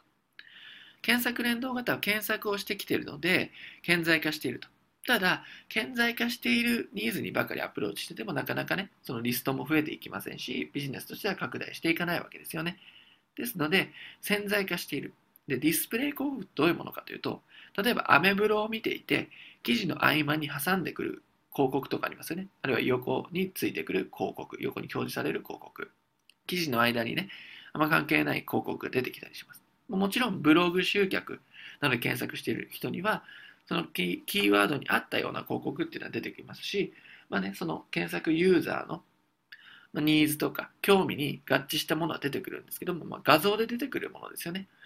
アメブロを見て画像でポンと出てくる。まあ、ブログ集客お困りでありませんかと出てくる画像の広告だと思ってください。でこれはね、別にまあブログを見てるわけですので、それにね、まあ、完全100%マッチした画像広告ではないわけですけれども、まあ、そういえばこういうことを悩んでいたなとか、過去にこういう経験、こういうふうに、例えば検索をした、ブログ集客って検索した経歴があるなっていう人に出されるわけですね。ですので、今すぐ欲しいわけではないんだけれども、まあなんかね、少しどこかで脳内の、ね、アンテナを張ってるものだということですね。で、これはね、先ほどの顕在化したニーズにアプローチする検索連動型広告ではないので、まあ、ポイッと出てくるわけですね。ひょいっとその、それが欲しいと検索した時ではない時に出てくるわけですので、まあ、潜在化していると。だから広告単価というのは当然安いわけですね。で、こういったものは緊急性が高くないビジネスに有効なんですよね。例えばコンサルティングであれば、今すぐコンサル受けたくてしょうがないという人はいないわけですよね。ですので、潜在化したニーズに徐々に徐々にね、そこで見込み客リストを取ってアプローチしていく。それ単価安いですので、いくつかね、手法は打てるわけですよね。で、緊急性高くないので、徐々に教育をして、まあ、購入をしてもらうということが可能になるわけですですので、緊急性高くない人はねこの、ディスプレイを出しておくというのは一つの手ですよね。この単価の安いディスプレイ広告というようなもので、例えば見込み客リストを取って、そこから教育していくっていうのは王道ですので、ぜひやってみてください。続いて Facebook 広告ですね。これはとてもとても最近流行ってますけれども、何が他の広告仕様と違うかというと、ターゲット極限まで絞れるんですね。Facebook というのは、ま、個人で登録している人いますよね、たくさん。その中でやっぱ個人のデータベースが豊富なんですよね。この人はね、例えばどこの高校出身でとかね、どの地域に住んでて性別はどうで、家族はステータスとかね、結婚、既婚はどうでということと、あとは何にいいねしてるとかね、どういうものに興味あるか、趣味っていうのがね、すぐ明確なわけですよね。ですので、そこに合わせて、そういったデータベースを利用してターゲットを絞れるので、とてもね、興味のある人にだけ出すことができるわけです。で自分の商品サービスに興味ある人だけに広告が出せるということで今言いましたけれども、例えばね、何かのページにね、例えば、そうですね、ブログに関するブログ、ウェブマーケティングというページにいいねする人であれば、もちろんそのね、ウェブマーケティングに興味があるわけですよね。そういった方に特化して出せるということですね。これは圧倒的に費用対効果が高いわけです。1クリック単価あたり50円から100円で今は済んでいます。ですので、まあ、PPC で検索連動型とかにね、比べればとてもね、費用対効果が高くて、まあ、クリック単価も安くて、もちろんね、Facebook 広告だとフィードに流れてきますよね。その個人の投稿のフィードに流れてくるので、なかなかね、こう、広告だって分かりづらいわけですよね。広告だって分かればもちろんちょっと避ける人っていうのは一定数増えてくるわけですけれども、まあ、なんかのね、投稿とか記事に見えるわけですよね。で、クリックして、まあ、いいものだったらね、登録してくれるわけです。ですので、今のね、状況ですと、やっぱ Facebook 広告って非常に費用対効果が高いんだということです。はい、ここまで Web 広告3つですね。PPC 検索連動型広告、PPC ディスプレイ広告、Facebook 広告ご紹介しましたけれども、まあね、最初に申し上げた通り、いくつか組み合わせて使うことが大切ですので、まあ、ご自分に合ったものっていう視点から考えるのもいいですし、まずはどれもね、試してみるのがおすすめだと思います。それでは Web 広告3つの種類についてお伝えしました。Web 広告の2回目ですね。こちらについてお伝えしていきます。今回 Web 広告の基本ポイントということでお伝えします。私たちを含めスモールビジネスの経営者の方がま使いやすいま考え方とかその手法についてもねご紹介していきます。まあね、大きくこの3つを理解していただければいいんじゃないかなと思いますね。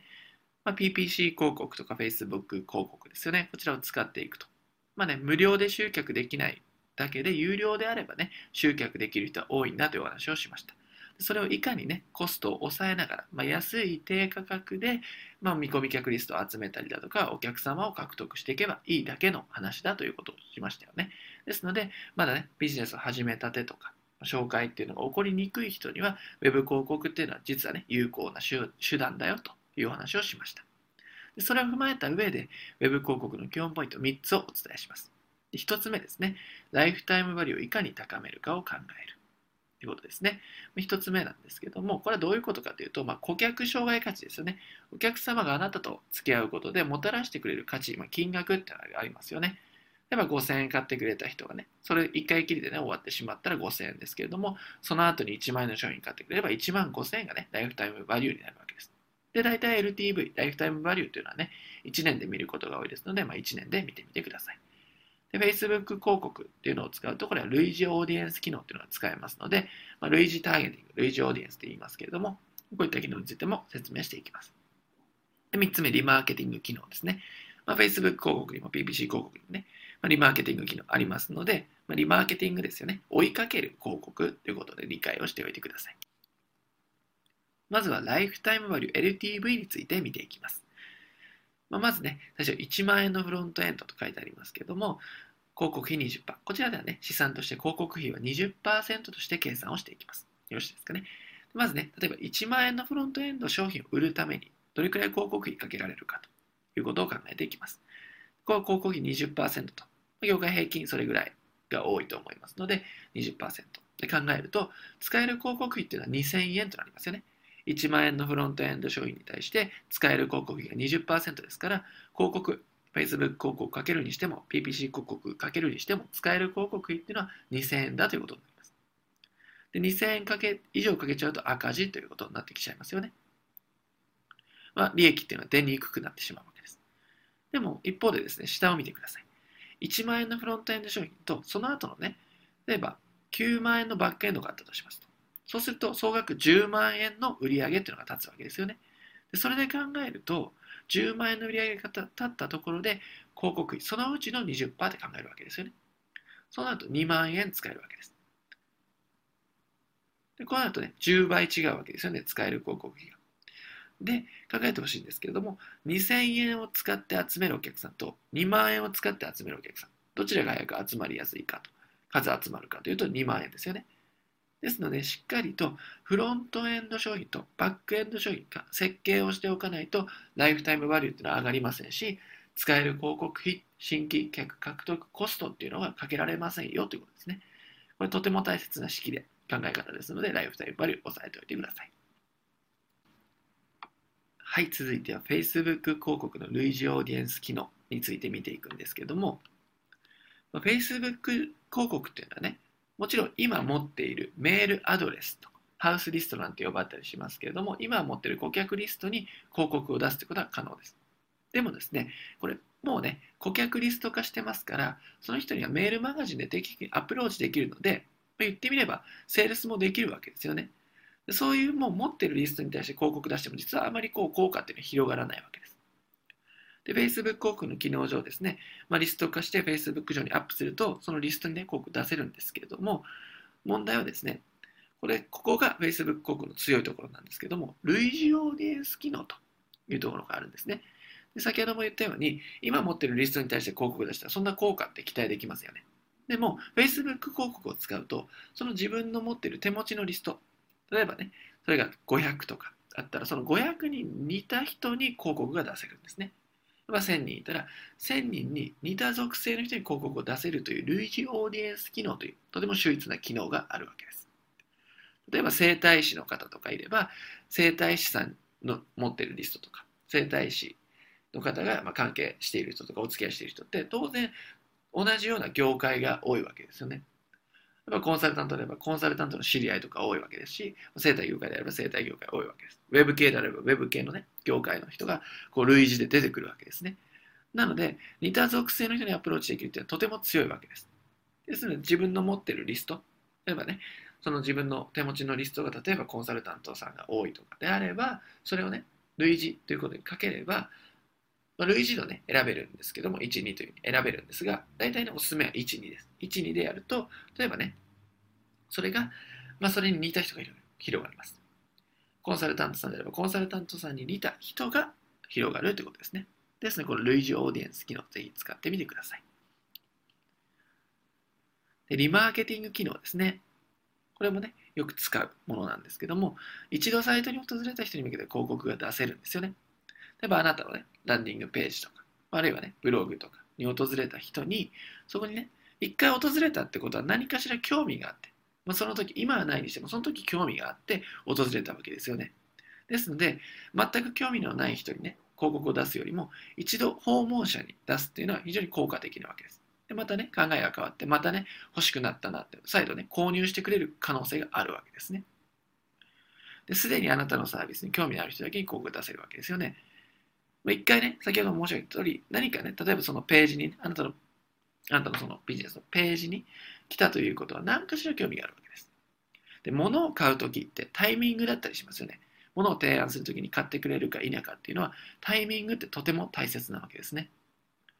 例えば結婚式とかありますよね。結婚式場がすぐとてもね、綺麗な結婚式で、プランも最高ってなった場合にでも、その結婚、その人がね、提案しても結婚する相手がいなければ結婚ってできませんよね。結婚式もできないわけですよね。あるいはね、まだ結婚のタイミングじゃない人に結婚式、式場どうですかって言っても、なかなかそれは決断しにくいわけですね。でも、時が経ってね、タイミングが巡ってきて、そろそろ結婚だっていうタイミングが絶対あるわけですよね。そういう時に再度ね、提案したりとか、こういうのどうですかってやれば買ってくれる可能性というのは非常に高いわけです。なので考えておくべきことっていうのは、一回訪れた人っていうのは何か興味があって、タイミングが違うだけなんだよってことですね。ですので、リマーケティング機能ということで、一度訪れた人にま追いかける形で何度もね、こう接触していけるので、このね、リマーケティング広告っていうのは非常に有効だということです。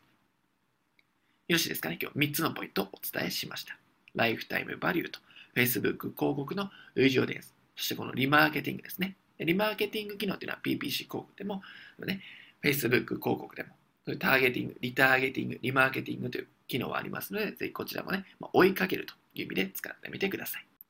Web 集客5つの神器4つ目ですね、ステップメールについて見ていきます。ステップメールという言葉聞いたことある方多いんじゃないかなと思うんですけれども、まあ、どういったものかというおさらいですね。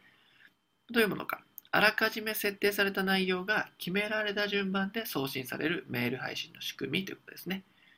また通常ね、メルマガというと、まあ、毎日書いてね、まあ、送るわけですよね。でそれって別に元からこうセットできなできてないわけですので、その時にね、日に日に送られてくるわけです。でもこのステップメールというのはあらかじめこういう順番で書こうとかね、こういう順番で伝えようとか、こういう順番でね、教育をしていこう、見込み客を教育していこうっていうふうにあらかじめ順番と、まあ、内容を設定して自動でね送られる仕組みなんだということですね。でもね、このステップメール機能を使うということは、伝えたい内容、例えば最初にこれ伝えるとか、で、2回目にこれ伝える。伝えたい内容っていうのを、またね、まあ言い方悪いですけども、放置しておいても自動的に登録した人に伝わっていく。これがステップメールということですね。ま、どうしてもね、最初にこれ伝えたいっていうのはあるわけですよね。で、最初、最後の方でね、こういうことを伝えたい、あるいは商品を提案したいっていう順番がね、あるわけですよね。でとても順番って大切ですので、このステップメールをいかに使うかってことがね、肝になってくるんじゃないかなと思います。で、ビジネスモデルの第一で言うと、まあ、接触のところですよね。ステップメールというもので接触をして、あるいは商品の提案とかね、紹介をできるということになりますので、接触のところで使うんだということですね。でステップメールをなぜやるといいかっていうね、なんでステップメールやるのか、メリットについて見ていきます。一つ目ですよね。見込み客と接触できる。今ビジネスのね、第一図の中で接触のところにね、ステップメールあったと思うんですけれども、一回ね、見込み客、あなたに興味のある見込み客を集めて、そしたらね、それ放置ではもちろん育っていきませんし、ニーズとか欲求というのはかき立てられませんので、まあ、教育をしていく必要があるわけですよね。見込み客にひっくり返しこちらから接触していくと。で、ここステップメールというのは自動ですので、接触して、ま、教育とか価値観を伝えていくってことですね。で、見込み客を正しい順番で教育できるということがメリットですよね。最初にこれ伝えなきゃ分かってもらえない話って往々にしてありますよね。教育の順番でいきなり大切だとは分かっているんだけれども、まあ、人はね、大切だって分かっててもできないことってたくさんありますので、それを伝える前の前置きとかって大切になってきますよね。ですので、そのね、正しい順番で伝えることができる。でいわゆるその教育ができていくってことですよね。でこれ自動化できると。まあね、動かなくても、こちらがね、一回設定してしまえば、もう自動的にそれがね、送られるので、まあ、教育されていくってことです。でこういったメリットがあります。で、先ほどからね、教育をしていくと、接触をして見込み客に教育をしていくって言ってたんですけども、このステップメールにおいて教育の考え方がとても大切になってくるので、こちらをお伝えしておきます。で教育って、まあ、教えると育てるって字がありますよね。これ何が違うかっていうと、教えるの方はですね、商品とかサービスに対するニーズを教えるんですね。まだね、こう、あまりにもね、こう顕在化されてない人っていますよね。自分のニーズが、例えば今すぐね、例えばコンサルティング受けたいとか、セミナーに行きたいって、ニーズがまだね、顕在化していない人がいます。で潜在化しているわけですけども、その人に商品とかサービスね、商品サービスを提案するのではなくて、こういう悩みありませんかとかね、こういう課題ありませんかそれはね、こういう考え方にすればいいんですよということで、あなたへのね、興味とか関心でニーズを高めていくんですよね。そうすることで、このニーズを教えると。で育てるの方はどういうことかというと、見込み客の価値観を育てるってことですね。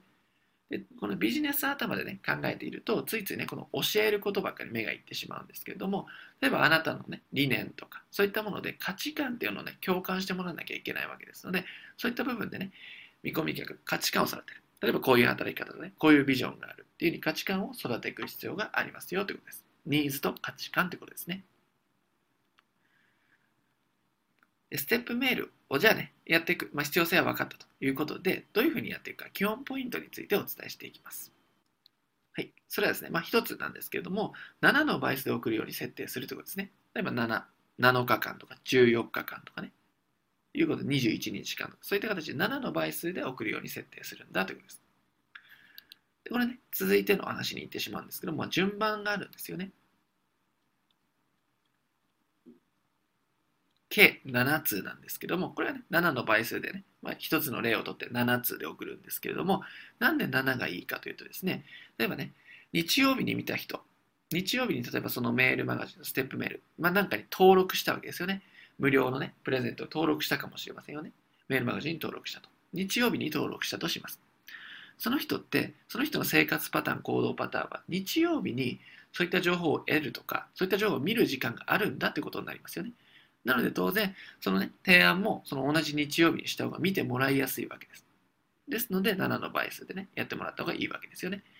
月曜日に見る人がね、月曜日にメールチェックをね、一気にこう情報収集するっていうと修正がある人は、もちろん月曜日にね、同じ7日後に、あるいは14日後、21日後に提案をしたわけ方が見てもらいやすいわけですので、7の倍数でやってほしいということはこういうことですね。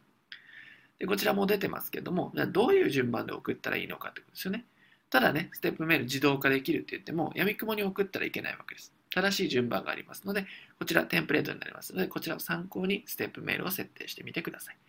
1通目どういうものを送るかっていうと、ニュースを送りますね。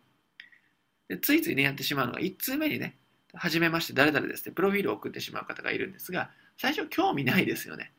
最初プロフィールを送られてもなかなか興味っていうのは出ませんので、最初やっぱニュースとか、今まで知らなかったもの、新しさとか、今役に立つ情報っていうのを1通目に送って、で、送った後に、まあ、信頼をね、勝ち取るために、プロフィールであなたのね、専門性とかを伝えるわけです。で、3通目に、先入観への反論ってありますけれども、まあね、人っていうのは何かしらこう先入観っていうのがあるわけですよね。例えばね、集客するにはね、例えばブログだけやればいいんだとかね、ブログやればいいんだ、YouTube やればいいんだ、ということありますけれども、それ違うんだよと。例えば広告と組み合わせて初めて効果が出るんだよとか、いうふうな形であなたの独自の意見を反論という形でね、まあ、反論っていうのは、ね、こう強くいくっていう意味合いではなくその先入観に対してどういうふうな、ね、考え方があるのかっていうね、まあ、新しいアイデアを教えてあげるってことですね。でストーリーで未来を見せる4通目ですけども例えばこれ先入観に、ね、反論しますよね3通目で。で4通目では例えばねブログだけではダメなんです。広告を組み合わせることが必要なんです。で広告を組み合わせるとこういういいことがありますってベネフィットをストーリーで見せるんですね。ストーリーで未来を見せるわけです。明るい未来を見せてあげればいいわけですよね。そうするとやるね、モチベーションが上がってきますし、そのね、話に対する腹に落ちやすいわけですよね。で、ここでね、初めて5つ目、6つ目でノウハウを公開すればいいわけですね。例えば広告っていうのはこういうふうにやればいいんですよ。5つ目、6つ目でノウハウをね、いくつかにわたって、まあ、紹介すると。で、7つ目、最後のね、例えば日曜日に開いたのであ日曜日に回ってくるように提案をすればいいわけですよね。7つ目、7の倍数でやるということで、7つ目商品ね、関連商品の提案とか、まあ、紹介をすると、まあ、買ってもらいやすい。まあ、こういった順番でね、ステップメール、やみくもにやらずに、こういう順番で組み立てで、ぜひ作ってみてください。それでは今回、ステップメールについてお伝えしました。ウェブ集客5つの神器、5つ目、最後ですね、セミナーについてお伝えしていきます。まあ、セミナーというと、まあ、ツッコミが入るかと思うんですけれども、ウェブ集客じゃないじゃないかという方いらっしゃるんですが、実はこのセミナーというのは Web 集客ととても親和性が高いんですね。あえてね、これ最後にセミナーを配置したのもそういったことなんですけれども、Facebook 広告をやるにしても、ブログをやるにしても、YouTube をやるにしても、一度オンラインとオフラインで組み合わせた方がいいんですよね。例えばセミナーに来てもらって直接顔を合わせて、そこでね、契約してもらうと。そういったね、例えばコンサル型ビジネスって呼ばれるものはやはりセミナーっていうのをね、有効活用していますので、ぜひね、どこかにまあ、ウェブからね、集客するっていうことも可能ですし、例えばね、交流会とかそういったものでもセミナーに来てもらうという、セミナーという箱があるとね、どうしてもこう集客ってしやすかったりしますので、ぜひオンラインとオフライン、まあ、O2O ということで組み合わせて考えてみてください。でセミナーですねで。セミナーどういうことが目的かというと、見込み客を顧客にするっていうのは目的なんですよね。ビジネスモデルで言うとね、こういったことになります。やっぱ初めの一歩とフロントっていうのがあって、でセミナーだとミドル、バックっていう高額商品も比較的買ってもらいやすいんですよね。例えば20万、30万する契約とか、そういったものも実はバックエンドになりますけれども、そういったものセミナーだと買ってもらいやすいわけですね。ですので、このセミナーというの活用がとても大切になってきますと。でもう一度戻りますけれども、セミナーというのは見込み客を顧客にするんだということですよね。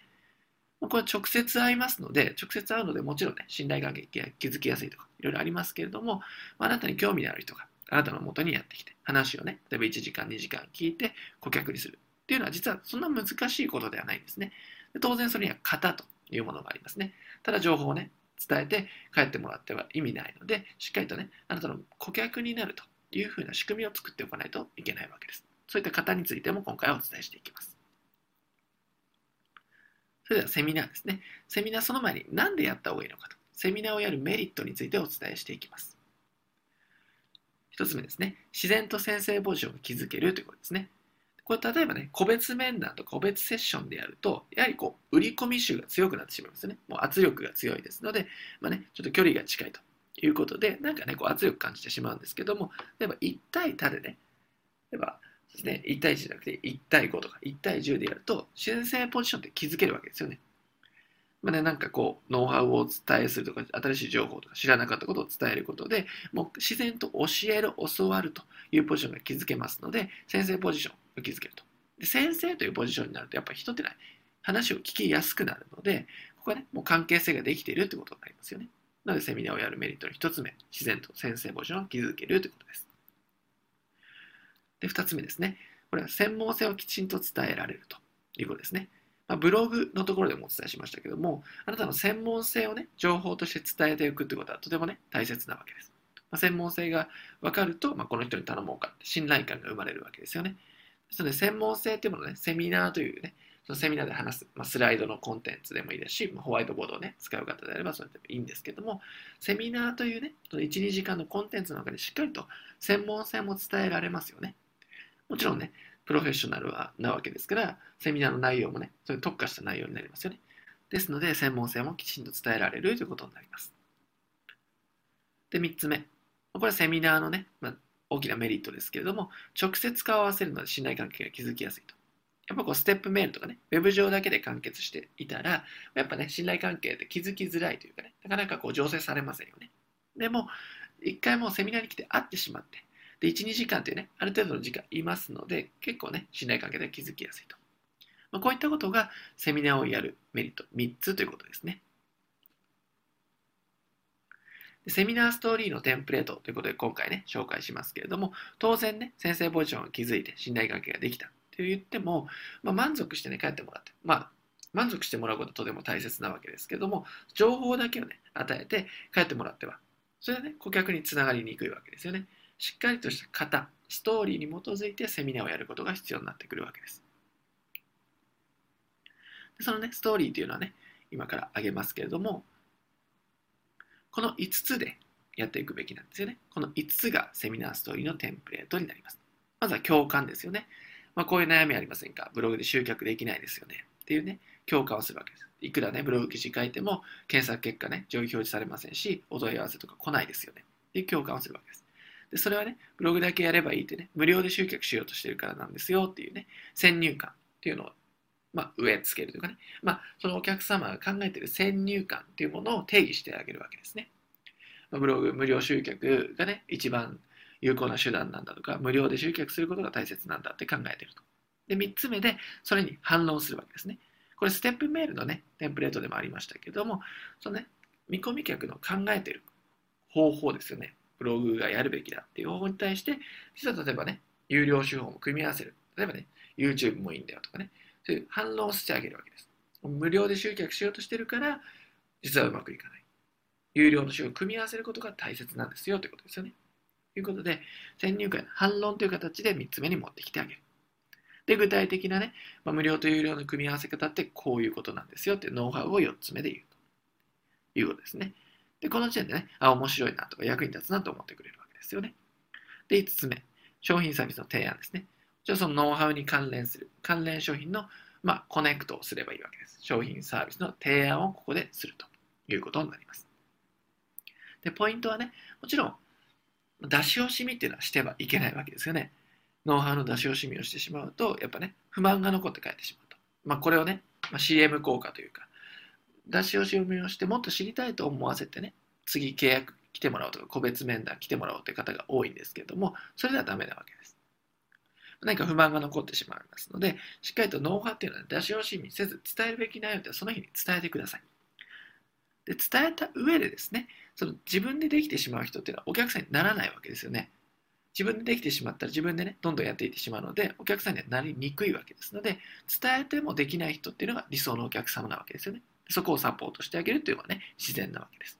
ですので、しっかりノウハウを全て出して、それでも自分でできないって人は一緒にやりましょうと。もちろん自分でできる人やっても構いませんけれども、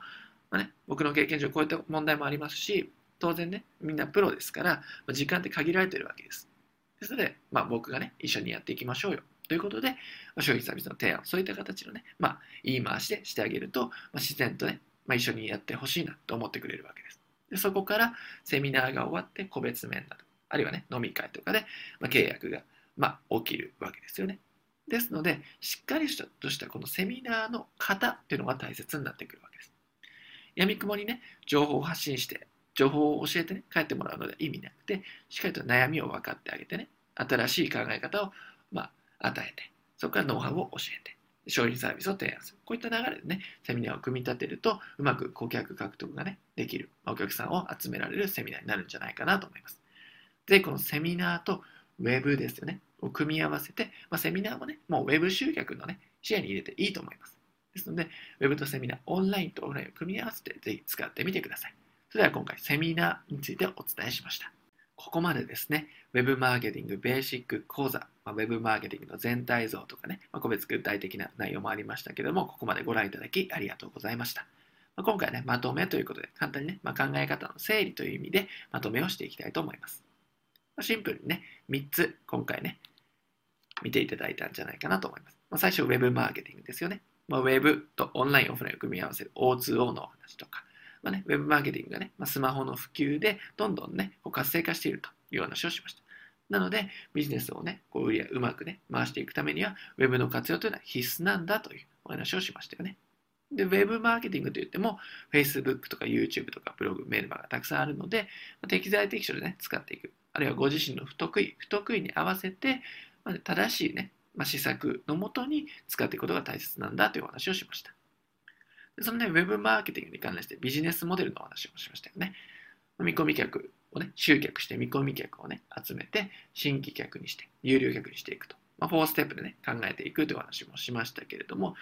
自分のね、行おうとしているアイディアとか施策がどの部分なのか、どの部分で使えるのかっていうのをね、ビジネスモデル全体の箱の中で考えていくことが大切なわけです。まあ、全体と順番が正しいと私たちはよく言ってるんですけれども、常にね、こう何かをやるってなった時に、そのやる意味とか、そのね、施策の役割っていうのをしっかり考える。それを考える上では、しっかりね、ビジネスモデルとウェブマーケティングをかけて考えていく必要がありますということですね。で、3つ目が、そのね、じゃあウェブマーケティングやっていく上で、ウェブでね、集客をしていく上では、ウェブ集客5つの陣がありますという話をしました。一つね、セミナーというオフラインのね、まあ、手段も含まれてはいたんですけれども、まあ、オンラインとオフラインをね、掛け合わせるというのが大切ですので、セミナーと、まあ、ウェブを組み合わせて考えてみてくださいということでしたね。まあ、使いやすい角陣ですよね。ブログ、YouTube ですよね。ウェブ広告、ステップメール、セミナーということでお伝えしましたけれども、ぜひ、まあ、まずね、取り掛かりやすい5つですので、そちらね、基本ポイントの通りやっていただければ、まあね、失敗することはないと思います。ぜひね、こう組み合わせて、ご自身のね、型を体系立ててみてください。それではここまで Web マーケティングベーシック講座お疲れ様でした。